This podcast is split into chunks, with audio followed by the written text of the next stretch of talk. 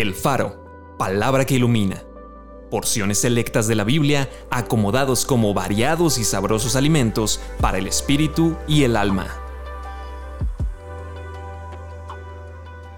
Junio 28. Yo sé que mi Redentor vive.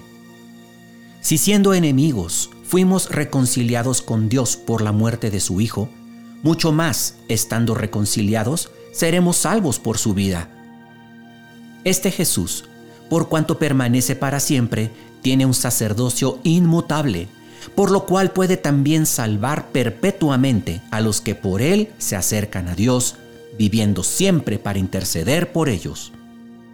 Porque yo vivo, ustedes también vivirán. Si en esta vida solamente esperamos en Cristo, somos los más dignos de conmiseración de todos los hombres. Mas ahora, Cristo ha resucitado de los muertos, primicias de los que durmieron es hecho. Vendrá el Redentor a Sión, y a los que se volvieron de la iniquidad en Jacob, dice el Señor. Tenemos redención por su sangre, el perdón de pecados según las riquezas de su gracia.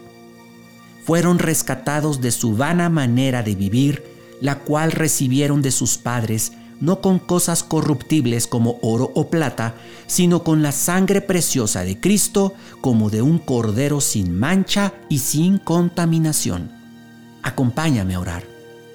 Te doy gracias, mi Señor, mi Cristo, mi Dios, porque eres mi redentor, aquel que me viste en esclavitud, que me viste en una condición totalmente deplorable, sin oportunidad de salvarme yo por mí mismo, por mis propias fuerzas.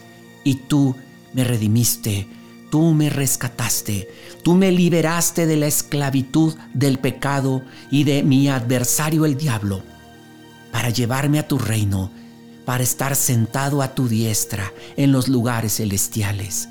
Bendito seas Jesús, mi redentor, eres mi Salvador, eres mi Dios, eres mi dueño te amo con todo mi corazón. Amén.